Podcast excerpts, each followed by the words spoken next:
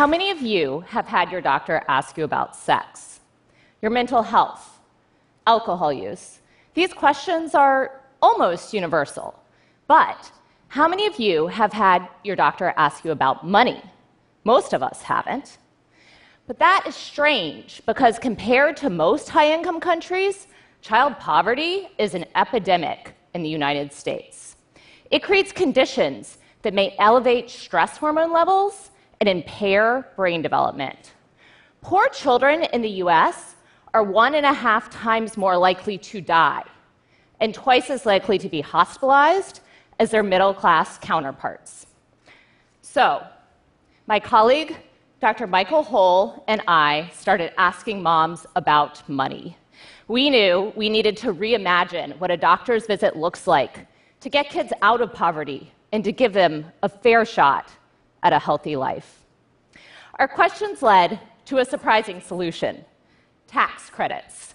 It turns out the Earned Income Tax Credit, or EITC, is the best poverty prescription we have in the US.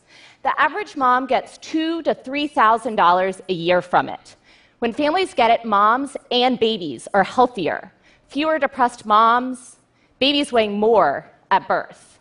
But one out of five families who could get it doesn't, and most who do lose hundreds of dollars to the for profit tax preparation industry. One day, a mom asked us why we couldn't do her taxes while she waited for the doctor. We all know that purgatory. Why not make good use of that time? So, we started StreetCred, an organization prescribing tax preparation and clinics serving kids. This is a brand new approach and one that left some questioning our sanity after all, we're doctors, not accountants, but we have something accountants don't access to families. Over 90% of kids in the US see a doctor at least once a year. Their parents trust us and will do anything to give them a better life. Doctors in every clinic around the country could be doing this work too. It's simple, really. The hospital registers as a tax preparation site, and everyone from medical students to retirees can volunteer as a tax preparer after passing an IRS exam. It's not as hard as it sounds, I promise. I certainly never thought I would be doing other people's taxes, but here I am. We're nearing the end of our third year. In the first two, we returned $1.6 million to 750 families in Boston alone. This year,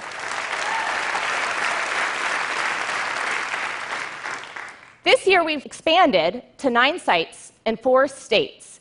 63% of our families have never heard of the EITC. How can you claim something you haven't heard of? And half have never used free tax preparation that two to three thousand dollars a year goes a long way. Take hunger. An adequately nutritious, low-cost diet for a mom and two young kids costs $477 a month. With EITC money, that family can eat for five to six months.